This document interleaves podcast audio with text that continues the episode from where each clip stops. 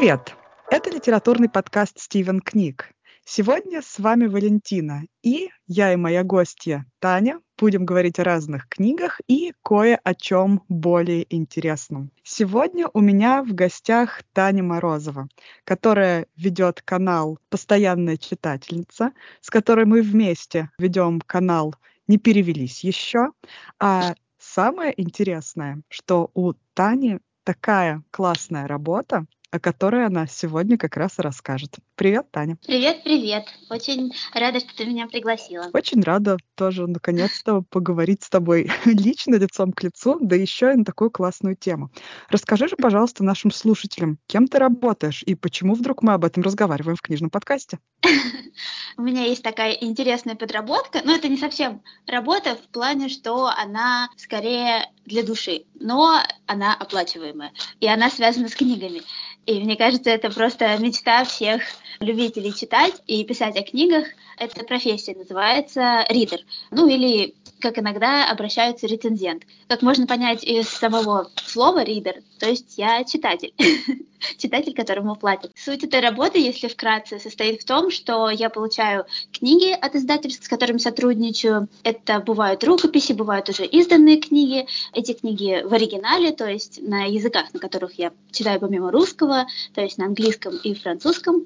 Я, собственно, читаю эти книги и делаю по ним своеобразный отчет благодаря которому затем редакторы, издатели решают, стоит ли им приобретать права на эту книгу, переводить ее и выпускать в России. То есть, по сути, ты такой человек, который решает, прочитает русский читатель книгу или нет. Ну, не то, что решает, да, но, по сути, подает материал для издательств.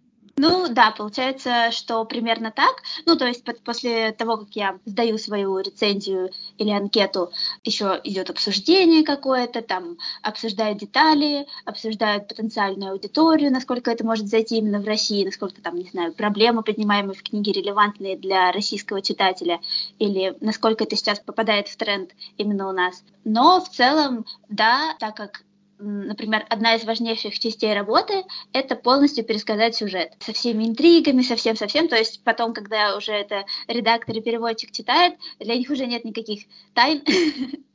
Вот. Я им уже все рассказала и проспойлерила. И да. сложно, в общем-то, мне кажется, пересказать сюжет действительно адекватно и действительно так, чтобы это имело смысл.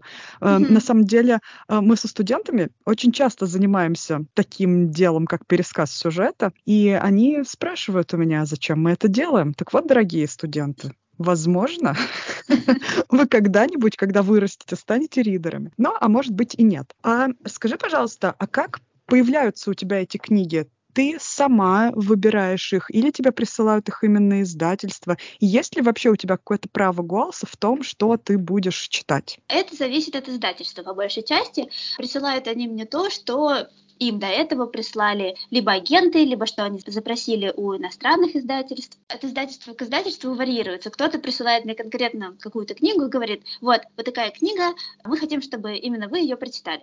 Потому что эта книга, например, как-то соотносится с моими интересами или с тем, что я читала до этого. Вот. А кто-то присылает мне целый список из того, что, например, прислали за месяц агенты. И я из этого выбираю уже что-то, что мне кажется более интересным. Здорово, что есть право выбора выбора на самом деле, потому что действительно не каждый человек может адекватно отозваться и написать mm-hmm. беспристрастную рецензию на книгу, проблематика которой будет чужда или вообще жанр неинтересен и так далее. Какие жанры ты чаще всего выбираешь? Что тебя интересует? Чаще всего я выбираю современную какую-нибудь зарубежную прозу, и мне в этом плане везет, потому что я работаю с такими издательствами, которые как раз специализируются на книгах, которые которые я, в принципе, читаю и просто в жизни выбираю для себя. Это, например, Поляндрия No Age и Синбад. И благодаря им мне попадают и, например, лауреаты каких-нибудь премий, той же самой Букеровской премии или там Пулицера. Но вот, кстати, возвращаясь к предыдущему вопросу про то, что иногда сложно бывает с жанром, издательства, которые присылают, ну вот конкретно книгу какую-то, не спрашивая твоего мнения, хочешь ты это или нет, ну как они формально спрашивают, но ты, по сути, не можешь отказаться. Вот. У меня бывают случаи, когда мне присылают что-то, что просто никак не соотносится с моими интересами, что я, в принципе, никогда бы не стала читать, Но такой опыт тоже случается. И чаще всего это оказывается провалом, потому что я начинаю ругать такие книги. Случается с каким-нибудь молодежным фэнтези или с чем-нибудь вот в таком духе, то, что, не знаю, я как-то стараюсь оценивать объективно, насколько там оригинален сюжет, например, или хорошо проработаны герои, но это не то, что стало бы делать для удовольствия. Вот так, на самом деле, человеческий фактор, получается, вторгается mm-hmm. в судьбу книги, да? Ведь если да. ридер напишет какую-то совершенно разгромную рецензию просто потому, что э, было не такое настроение, или не нравится такой жанр, вот mm-hmm. и книжки, судьба будет испорчена на нашем российском рынке. Часто ли у тебя бывает такое, что ты пишешь совершенно ужасную рецензию на книгу, ну, бывают же какие-то непопадания, да, даже, может быть, в твоем жанре, mm-hmm. а тебе говорят, ну, знаешь, как-то это была слишком жестоко, и книгу издают или что-то вот подобные драматические повороты сюжета бывают? Ну, на самом деле, я не припомню пока из тех книг, что я читала и что уже вышли, такие, которые бы мне совершенно не понравились. Бывает О, такое, здорово. что я пишу такую рецензию, из которой не всегда можно четко сказать однозначно, что она мне понравилась или что она мне не понравилась. То есть я перечисляю там какие-то объективные плюсы этой книги, минусы, вот, но это как бы остается на усмотрении дальше людей, которые принимают решение, будут ли они публиковать эту книгу, вот, и тогда могут, например, дать кому-то еще ее почитать, какому-нибудь редактору, либо другому ридеру, чтобы получить альтернативное мнение. Ну, это здорово, это важно, это как второе мнение у врача. Ну да, да, да, это именно так работает. Потому что действительно иногда играет какой-то такой личный фактор, чтобы просто никак книга может, в принципе, стать бестселлером, потому что она заходит на какую-то широкую другую аудиторию, вот, mm-hmm. но попался такой ридер, например, как я, вот, которому эта книга кажется, ну, не знаю, какой-то слишком легковесной или банальной. Просто, например, банальность может объясняться, например, начитанностью, что ты уже прочитал много чего-то похожего, и ты сразу видишь кучу параллелей, и тебе кажется, господи, зачем нам нужна 325-я книга в духе какого-нибудь, не знаю, как всегда, когда надо вспомнить название какой-нибудь книги, Они все вылетают из головы. Тем более, которых было 325, это правда. Да-да-да. Ну да, я понимаю о чем то Часто ли бывают такие книги, которые ты не рекомендовала бы к изданию? Ну, вообще, бывают ли такие книги? Да, конечно. Бывает иногда, что мне же присылают аннотации, то есть я примерно, угу. ну, как ты, когда берешь книгу в магазине, тебя это может заинтересовать, может не заинтересовать, и если тебя заинтересовало, ты берешься это читать, а потом оказывается, что твои все надежды и ожидания от этой книги совершенно не оправдались, и со мной такое случалось, и не раз. И на самом деле это даже хорошо, потому что, например, если хвалить все книги, книжный рынок заполонит куча ерунды. Вот. Или, например, потом издательство получит второе мнение, вот, и они скажут тебе, господи, ты похвалила эту книгу, а это какая-то чушь несусветная. и все, и доверие пропало. Да уж, репутация — это наше все, наверное, особенно в таком деле, где важно именно твое мнение, да, практически. Угу. Ведь много субъективного в этой работе, по сути. Угу, Несмотря да. на то, что ты должна и пересказать сюжет, и э, дать какой-то, наверное, литературный анализ, э, ну, основной, да, mm-hmm. вот этой книги, но ведь и много субъективного, потому что книгоиздатели рассчитывают, что книжка затронет какие-то струны души все-таки. Естественно, да. А взаимодействуешь ли ты непосредственно с переводчиками книг? Нет, это, это как такой конвейер. То есть сначала mm-hmm попадает э, к менеджеру по правам, он пересылает ее ридеру, вот, и потом она уже идет дальше э, к редактору, главному редактору, к переводчику, и вот начинается вот именно вся работа по выпуску книг. И это иногда очень интересно, потому что ну, то есть, например, некоторые книги, которые выходят сейчас, я читала год или полтора назад, и всегда очень волнительно, когда ты видишь анонсы, и там какая-то твоя книга. К ним уже относишься по-другому, как будто ты уже к этому руку приложила, это такое немножечко отчасти твое тоже детище, что ты вот как-то похвалил эту книгу, и ее э, решили издать, и теперь ее все прочитают. Да, это здорово, это получается, ты как э, один из людей, который участвует в кастинге на какой-то важный проект. Да, да. А вот еще такой технический момент.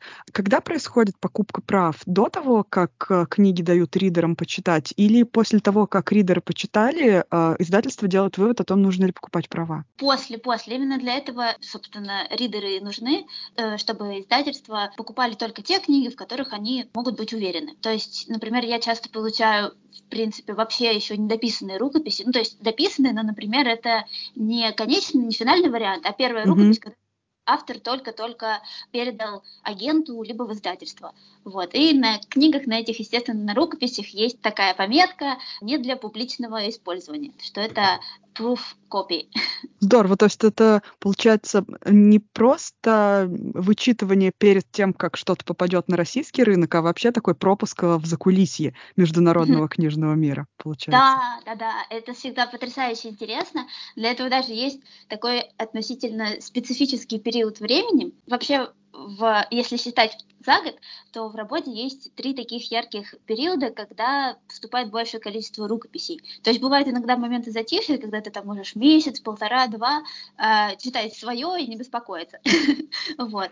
А потом наступают такие моменты, например, это конец мая примерно, когда объявляют международную букеровскую премию, или середина июля, когда букер лонглист выставляет, или самое такое когда уже я который год работаю и знаю, что, например, октябрь-ноябрь — это самые горячие месяцы, потому что это франкфуртская ярмарка. Вот. А на ней выставляют не только книги, которые издательства уже продают, но также и планы, и какие-то проекты, между которыми на зарубежном рынке идет аукцион, то есть mm-hmm. мы еще не знаем, какое издательство будет, например, и, и будет ли вообще издавать какую-то рукопись. Вот эти все книги попадают ко мне. ну, не все, конечно, но их часть. И это всегда очень, очень волнительно, потому что это какие-то такие вообще новые могут быть вещи, которых еще Например, это дебютные книги авторов, такие книги, которых многого ждут. И это самое приятное. Да, очень волнительно, как э, коробку с подарками открываешь. Да, да, да. Каждый раз видишь письмо от издательства и такого, господи, что же там? сюрпризы. А вот еще такой момент. Конечно, мы прекрасно все очень любим читать книжки, но мы, наверное, как люди творческие в какой-то мере, люди своенравные и любим сами выбирать, что нам читать. И читать по секундомеру — это как будто такое возвращение в университет, когда у тебя был вот список, ты до сессии должен прочитать, все вот это вот э, охватить своим мозгом, написать к семинару, или вот у тебя получается отчет, да, определенный.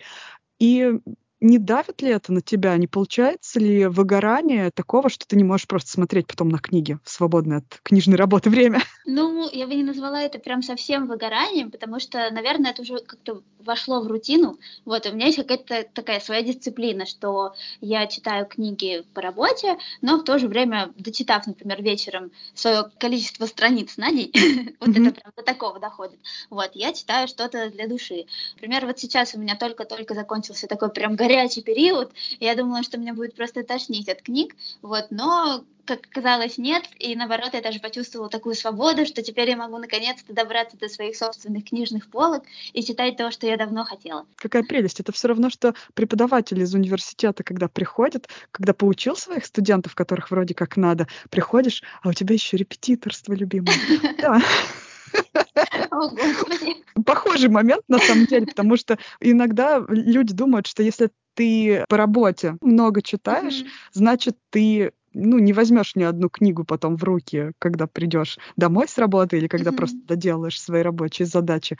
Но нет, такая работа может быть только по любви. Это точно. Мы даже с одной из моих, наверное, ее можно назвать начальниц, менеджер mm-hmm. по правам, как-то обсуждали, что за такую работу не берутся люди, которые, ну, просто любят читать или там любят, любят читать время от времени. Это именно, мне кажется, работа для таких горящих людей, для которых, ну вот, новая книга какая-то, которую еще никто, например, не читал, или книга какого-то автора, которого он очень любит, или какая-то громкая премиальная книга, а, это прям событие, ради которого он может там не спать ночами, и вот все в таком духе. И она даже надо мной смеялась, что, ну, я это сразу по тебе поняла, потому что ты мне иногда рецензии скидываешь в 3 часа ночи в субботу.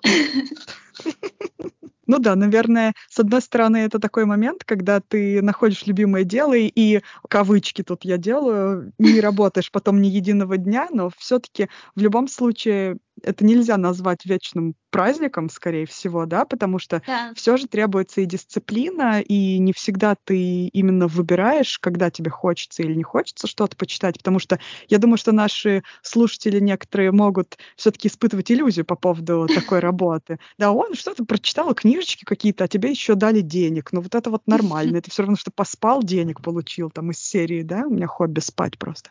Вот. Ну нет, это все-таки все не так сахарно. На самом деле это действительно большая работа, потому что иногда присылают книги, например, очень большого объема, а тебе сроки все равно они короткие. А бывает, что присылают книгу и большого объема, и при этом говорят, что, например, тебе присылают книгу в четверг, и говорят, что это срочно, там, например, уже идет аукцион, и нужно в воскресенье вынести решение. Вот, а у тебя там Шаги Бэйн, например. А, окей. Да. И ты можешь прям ночами читать. Я сейчас работаю удаленно, и поэтому, например, у меня, ну, я не трачу времени на дорогу там или на сидение в офисе, или я могу в перерыве, например, почитать. Вот. А помню, что когда я ходила в офис, то я все время читала. Я, например, шла на перерыв к лифту и шла с телефоном и вот так вот читала, потому что знала, что мне нужно вот сегодня железно вот это дочитать, и я как зомби с телефоном. Поэтому обращайте внимание, может быть, люди, сидящие и пялящиеся на ходу в телефон, на самом деле читают книги на рецензию. Да, скорее всего, это наиболее вероятный вариант, конечно. Ну вот ты упомянула Шаги Бэйми, я помню, как я читала эту книгу, просто на какой-то момент я ее закрыла и отложила. Мгм. чтобы дать себе немного отдохнуть от того эмоционального марафона всяческой жести, которая там происходит, а у тебя такой роскоши, получается, нет. Получается, что да, получается, что тебе даже если, например, если тебе не нравится, или тебе скучно, или ты просто устал уже от этих героев или от этой Мгм. истории, вот, то у тебя все равно нет выбора, потому что тебе нужно будет рассказать, почему тебе было скучно, почему ты устал. Ну да, логично. Здесь не пройдет такая мотивация. Ну, мне не нравится, потому что мне не понравилось. Ну да, Или, да, ну, тут это просто нужно... как-то не мое, знаете. А вот здесь каждая эмоция должна найти какое-то логичное, рациональное объяснение. Да, совершенно верно. Здорово. Есть ли какие-то моменты, когда ты сама очень горячо рекомендуешь своим издателям или менеджерам по правам, на какую книгу ты бы хотела, чтобы они обратили внимание? Вот были ли какие-то такие моменты, когда ты была инфлюенсером?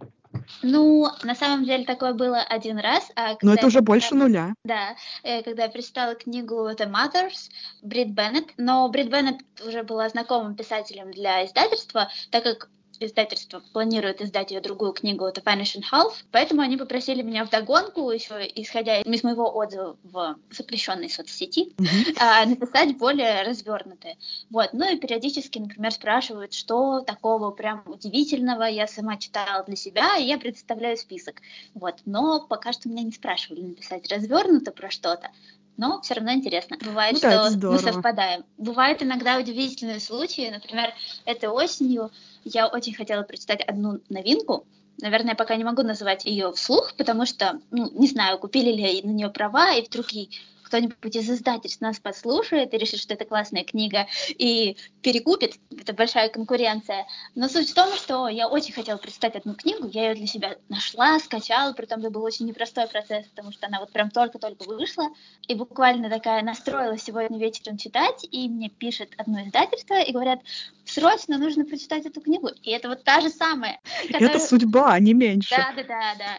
Ну, книга в итоге оказалась потрясающей, полностью даже, наверное, превзошла все мои ожидания. Я ее расхвалила и, не знаю, теперь надеюсь, что ее, может быть, издадут. Здорово, очень здорово. Ну, я на самом деле верю в какие-то потрясающие совпадения, и если уж они происходят, наверняка это не зря. Так что надеюсь, что эта отличная книга все-таки будет доступна для русского читателя, и мы потом, если она выйдет, мы потом напишем у себя в Телеграме, что вот об этой книжке шла речь.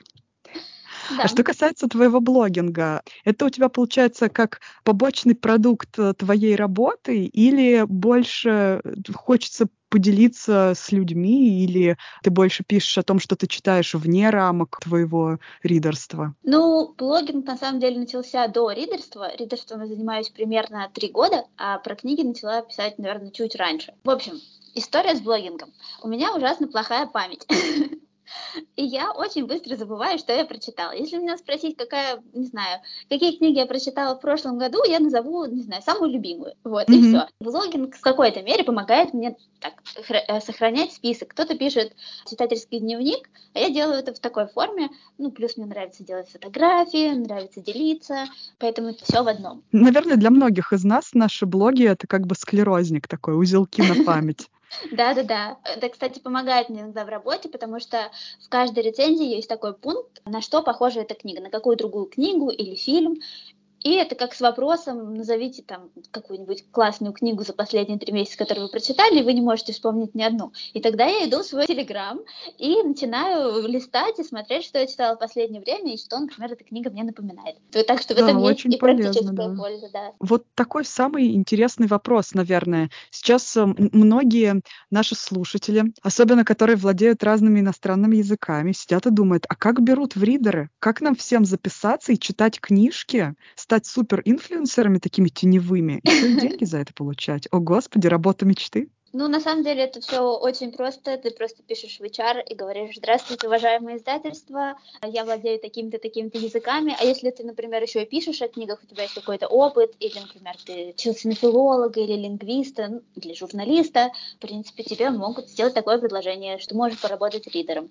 Первое издательство, с которым я стала сотрудничать, а, это Поляндрия, и это случилось еще до того, как они выпустили свои первые книги в портфеле, и на самом деле одни из первых книг, которые вышли у них, это там, например, Линма, выходное пособие, книги Тома Полока, это были именно те книги, которые я читала в самом начале. И это так приятно, и поэтому у меня просто особое отношение и к этим книгам, и к издательству. Вот, и с ними получилась забавная история. Я хотела попасть на работу в издательство, но не знала кем, какие там есть вообще вакансии, кем работают люди в издательствах. Но я знала, что есть переводчики, например, редакторы, кто там еще.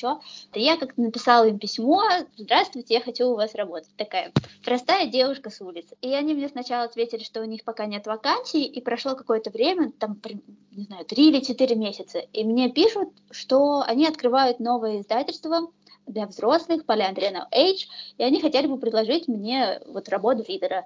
Я такая, что, кто? И это тоже на самом деле был тот случай, когда я очень удивилась, когда узнала, что есть такая вообще профессия, и что люди могут платить за чтение книг. Но, кстати, не так давно же в Поляндрии вышла книга «Подставь крыло ветру», и там главный герой — Ридер. Это так удивительно, я просто увидела на бумаге, что моя профессия легитимизирована, она существует. Ой, это так прекрасно, поэтому я испытываю какую-то непередаваемую нежность к романам о преподавателях вузовских mm-hmm. особенно. Поэтому мне кажется, когда говорят о репрезентации, мол, зачем она нужна, но в сердце это так отзывается, когда книжка про тебя. Да, да, да. Ты такой, чувак, я тебя понимаю. И у меня такое было, точно так же. Да, да, да. А есть ли у тебя какая-то книга, которая ну, останется жемчужиной твоего именно ридерского сердца, которая понравилась тебе сразу же, просто попала в сердечко, в издательстве зашла на ура, и потом у читателей просто стала суперхитом. Просто, может быть, сейчас похвастаешься каким-нибудь громким именем или просто чем-то, что все, ну, прям обязательно должны прочитать. Mm-hmm. Не зря же ты это начитала для издательства. Mm-hmm. Ну, таких на самом деле не одна книга. Пример — это книга Йока Агавы «Полиция памяти». Правда, я читала ее на английском, я читала перевод, ее переводили в итоге с японского. Но все равно я, я ее даже специально себе купила, просто поставила на полку, чтобы смотреть на нее и ей гордиться. Вот, она сразу меня покорила. И есть более интересная история. Супер, кстати, я тут влезу сразу. Это книга, которой, ну, реально стоит гордиться, мне кажется. И я прям таки счастлива узнать, что Э, это ты ее так хорошо нарекомендовала издательству. Супер, спасибо тебе. На здоровье. Есть более интересная история. Эта книга определенно голодна Челси Саммерс, потому что, когда я начала ее читать, она мне не понравилась. Я прочитала примерно половину, и меня ужасно раздражала героиня, потому что она такая прям вся идеальная. Она там прекрасно готовит, она ужасно умная, привлекательная, э, рулит мужчинами направо и налево. Но я такая читала и думала, господи, ну что за выдумки? Вот. Но в итоге все повернулось так, что как-то я для себя под конец наверное, во второй половине романа я его для себя пересобрала и поняла, что это очень смелая, классная книга с сильным женским персонажем, и там есть тема женской дружбе, и это в то же время и сатира над всем вот этим вот жанром про маньяков в духе Ганнибала Лектора, которые там тоже такие же, они же идеализированные, в принципе, почему мужчинам можно, а женщинам нельзя. Я написала отличный в смысле, что очень хвалебную рецензию, и когда она вышла, и вокруг нее была же очень большая шумиха, ну, по крайней mm-hmm. мере, в моем пузыре все читали эту книгу. И я каждый раз, когда видела, что кто-то ее себе купил, или кто-то написал, что я так хочу ее прочитать, я просто ликовала. И так, на самом деле, очень часто случается. Ну, здорово, ведь э, мы работаем не только для финансовой отдачи, но и для эмоциональной по очень большой части. Я безумно рада, на самом деле, что книжная работа приносит такие эмоции, такие потрясающие, такую отдачу. Может быть, у тебя есть еще какие-нибудь забавные байки? Слушай, да не знаю. На самом деле, профессия ридера не такая же забавная. Ты, собственно, сидишь, читаешь, а потом пишешь, а потом опять читаешь. Ну, кстати, наверное, хотела бы еще заметить, что сейчас появился не то чтобы тренд, но такое веяние, что ли, на то, что мне стали присылать больше книг, которые были изданы вот не прям только-только вышли новинки, а прям такие книги, которые выходили в 80-е, 70-е годы. И они получили какую-то странную вторую жизнь на Западе после переиздания и нам вдруг тоже стало интересно. Это так, заметка ридера. Это на самом деле интересно, потому что и в нашей стране тоже происходят такие метаморфозы, да, с книгами, mm-hmm. когда они получают вторую жизнь, только когда уже автор э, давным-давно закончился сам по себе, либо как автор, либо как человек. Да. Э, вот. Ну, плюс это, наверное, еще веяние того, что не все стремятся продавать нам права на новые книги, в связи с, со, со всей этой ситуацией, которая в 2022 году нас огрела. И, возможно, таким образом издатели просто ищут дополнительные какие-то лазейки, источники, чтобы получить новые книги. Вот все в таком угу. духе. Ну да, все мы выживаем как можем. А хорошие книги случались и не только в последние годы.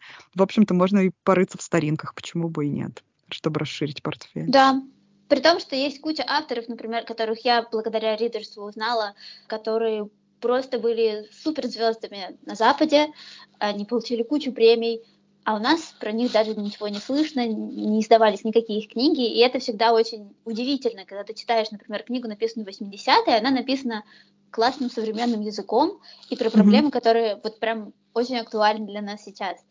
И кажется, что именно такие книги нужно как-то доставать из забытия и показывать современному читателю. А есть какие-нибудь примеры? Да, например, не так давно я читала книгу Мэри Уэсли «The Chamomile Road». Это книга про поколение молодежи перед началом Второй мировой войны. Вот. Mm-hmm. Они такие беззаботные, классные, они живут свою лучшую жизнь, бегают по полянам Корнуэлла, купаются в море, мечтают о будущем, о том, как они поедут в Лондон и будут его покорять, а потом случается Вторая мировая, и им приходится очень быстро взрослеть. Это очень смелая книга, там есть такие темы, которые вот у нас сейчас, что считается, то, что издатели отслеживают, чтобы не mm-hmm. было лишних Проблем, вопросов. Да. Mm-hmm. да. А там это все очень живо описывается, там такие персонажи яркие. Эта книга на самом деле меня поразила, потому что там очень яркие персонажи и остроумные диалоги. Ты словно бы читаешь такую пьесу и очень ярко представляешь разговоры между этими героями,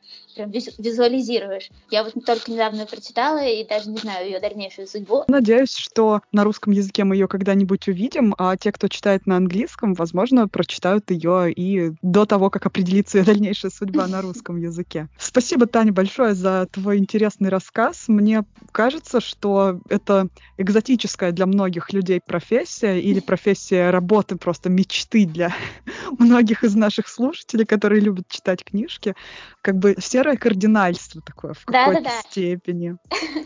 Дергаешь за ниточки где-то за кулисами. Угу. Чувствуешь себя таким человечком, который в большом-большом здании офисном сидит в какой-то комнатке в глубине, что-то там тихонечко делает, а потом передает бумажки, и они идут дальше по офисному конвейеру.